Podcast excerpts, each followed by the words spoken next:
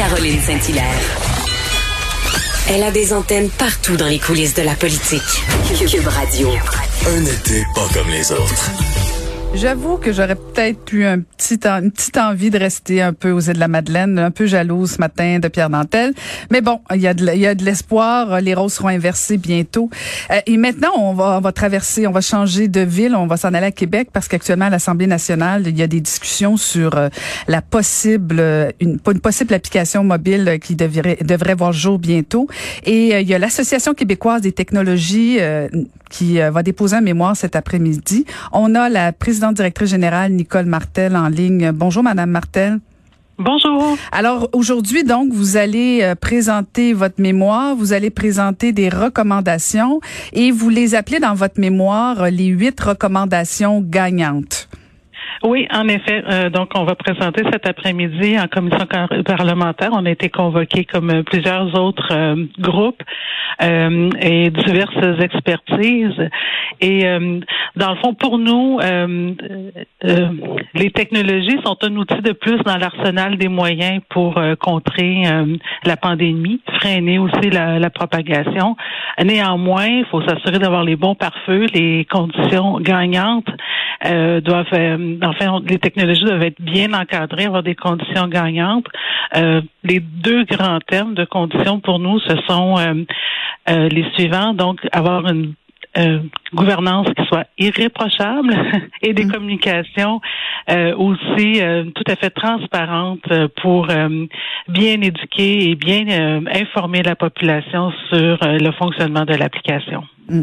Et, euh, et, je me permets une question euh, d'entrée de jeu. Est-ce que est-ce qu'on n'assiste pas actuellement justement à une forme de lobbying de, de tout, tout, tout le secteur technologique pour inciter qu'on ait cette application-là parce que je regardais et j'ai vraiment cherché les endroits où on a eu cette application-là et, je, je trouve pas d'endroit où il y a eu du succès, euh, que ce soit en Chine, en Corée du Sud. Euh, et, je me demande, est-ce que vraiment c'est nécessaire ce genre d'application-là dans le cadre de, de, la gestion de la COVID? Hmm je vais répondre à votre question. D'emblée, moi, ce que je, dois vous dire, je dois vous confier à la tête de l'Association québécoise des technologies depuis plusieurs années maintenant. Je découvre des solutions informatiques euh, à tous les jours qui aident le quotidien des entreprises et des humains. Donc, des technos euh, dont on n'entend pas parler parce qu'elles fonctionnent très bien et qu'elles nous aident. Euh, on l'a vu dans le cadre de la pandémie. il y a plein de comportements qui ont été modifiés grâce à l'utilisation des technologies. Donc, on pense à nos commandes au supermarché. Le secteur financier, bancaire fait des, des bons énormes par rapport à l'utilisation des technologies. Puis, la simplification de la vie des citoyens sans parler des, des solutions dans le domaine de la santé et autres. Alors, euh, je pense que c'est l'évolution du temps qui nous permet de dire que maintenant, euh, contrairement aux, aux, époques antérieures, maintenant, on peut disposer d'un outil de plus dans notre arsenal pour combattre la COVID. Ça s'appelle les technologies. Euh, oui, en effet, dans certains pays, ça a été euh, des, des, des essais-erreurs. Je pense que, comme on l'a dit tout le long de notre de notre euh, confinement à nous, on a l'avantage, je dirais en guillemets, de d'être euh, euh, comment de suivre un peu l'évolution de d'autres pays. Donc, on peut aussi profiter des, des expériences de d'autres de d'autres territoires là, pour faire bien les choses. Les mesures qui sont proposées ou les options qui sont retenues euh, par ailleurs par le gouvernement sont des options qui sont de nature quand même à rassurer la population. Euh, je sais que ça peut être euh, un peu complexe, puis il faut vulgariser beaucoup cette information-là, mais par exemple, quand on parle de protection de la vie privée, une des options qui est retenue, ou l'option qui est retenue, je devrais dire, c'est Bluetooth. Bluetooth ben, c'est le même, la même technologie qu'on utilise quand on branche un haut-parleur ou des écouteurs euh, sans fil. Donc, c'est une technologie de proximité. Ça, c'est par opposition à utiliser le GPS. Le GPS qui vous tracerait, qui tracerait vos, euh, vos, euh, vos déplacements euh, qu'on utilise au quotidien. Hein. La population euh, peut-être euh, moins moins informée ou en fait qui, qui, qui le permettent ou qui trouvent que c'est un avantage intéressant. Ben quand on utilise une application commerciale comme une application de restauration, cette application-là, à moins que l'utilisateur désactive les données de, géolocalisation, sont suivies par euh, ces applications commerciales-là. Puis là, oups, on passe devant un restaurant, on a une offre, un rabais sur une consommation, un bravage ou autre. Donc, le gouvernement, dans ses options, comme quelques autres pays, dit nous, on va privilégier l'utilisation du Bluetooth, qui est une, technologie de proximité, euh, qui est pas invasive, euh, le gouvernement prévoit aussi que les données des utilisateurs vont résider exclusivement sur leurs appareils cellulaires et non pas vers un centre de données avec euh, des marqueurs pour euh, garder l'historique des, des autres téléphones cellulaires qui auraient été à proximité, qui se seraient connectés via Bluetooth.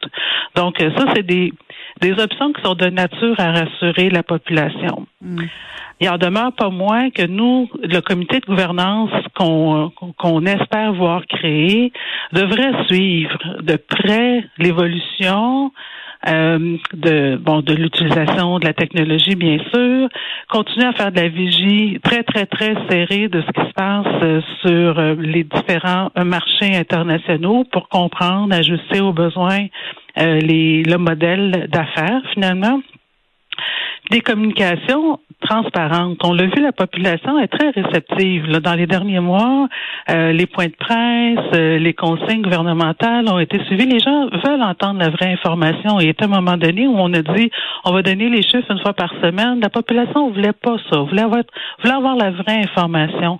Donc, la même chose devrait s'appliquer pour l'utilisation d'un outil technologique. On devrait communiquer de façon très transparente aux individus en quoi la, la, la, solution ou les technologies qui sont utilisées ou la technologie qui est utilisée est aidante ou pas? Hein? C'est quoi le taux d'adoption? Euh, c'est quoi les alertes qu'on a pu euh, euh, générer? Le test, le nombre de tests qui ont pu être faits? alors que quelqu'un aurait eu une alerte alors qu'il était encore pré-symptomatique ou asymptomatique? Donc, toutes ces informations-là seraient de nature aussi à, rassurer la population. Tout ça dans l'éventualité où on a une deuxième vague, bien sûr. On l'anticipe. Euh, donc, moi, je le vois vraiment comme un outil additionnel euh, de plus dans l'arsenal des moyens, si c'est bien encadré et si la gouvernance exemplaire est à son euh, est, euh, est au rendez-vous. De toute évidence, euh, c'est un élément clé de votre mémoire, la gouvernance. Un autre des éléments dont on parle beaucoup, en tout cas dans d'autres pays où on a essayé de mettre en application ce, ce genre d'outils-là technologiques dont vous faites part, c'est le taux d'adoption justement, le taux d'adhésion. comment on peut s'assurer justement qu'il y ait beaucoup de Québécois qui y adhèrent? Euh, parce que même si on sent de l'intérêt, il y a quand même une tranche de la population, je pense notamment aux aînés, euh, que ce sera pas nécessairement un réflexe naturel d'aller chercher, de télécharger ce genre d'application-là. Oui, vous avez raison. D'une part, je pense qu'il faut rassurer la population. Euh, en France, ça a été un, problème, je pense, assez euh, euh, évident. la population n'avait pas avait pas confiance. on ignorait ce qu'on fait avec les données, tout ça. Donc, faut faut expliquer, dire les choses telles qu'elles sont à la population. Donc, ça pour nous, ça ça pourrait susciter un plus grand taux d'adoption. Puis euh, on s'est penché beaucoup euh, sur euh, la notion justement des, des aînés qui auraient moins accès à ces applications-là. par contre, si leur entourage, eux, l'adoptent ou encore le personnel qui travaille dans les dans les centres de soins, si eux adoptent une, une technologie comme celle-là, on le sait souvent c'est eux qui ont propagé le virus dans leur entrée ou dans leur contact avec des personnes aînées. Donc si eux adoptent la technologie, ça pourrait venir ça pourrait aider à freiner la propagation. Hein? C'est un outil parmi tant d'autres. Il faut continuer à faire euh, toutes les autres mesures euh, sanitaires. Dans le fond, cet outil-là doit être au service de la santé publique. On veut que la santé publique, on pense que la santé publique pourrait avoir euh, un, outil de plus euh, dans son dans son coffre pour poser les gestes adéquats, freiner la propagation, faire des tests sur les personnes les plus les plus à risque, donc ceux qui les personnes qui auraient reçu une alerte. Euh, oui, euh, donc il euh, faut une adhésion, faut une adhésion quand même assez importante. Les chiffres sont divergents. Certains disent ça prend 40% d'autres 50, 56. Donc il y a toutes sortes de chiffres, mais en fait, c'est c'est le je pense que c'est la, comment l'addition de toutes de toutes ces mesures-là ou de toutes ces, euh, ces composantes-là qui vont faire en sorte euh, qu'on va pouvoir euh, peut-être passer à travers la deuxième vague avec un peu moins de, de séquelles. Je retiens, Madame Martel, que bon, la, vous remettez pas en question la pertinence de cet outil, mais il y a quand même quelques questions là qui devront être approfondies justement pour s'assurer qu'il y ait de l'adhésion et qu'on réponde aux questions de transparence et de gouvernance. Merci beaucoup de nous avoir répondu ce matin.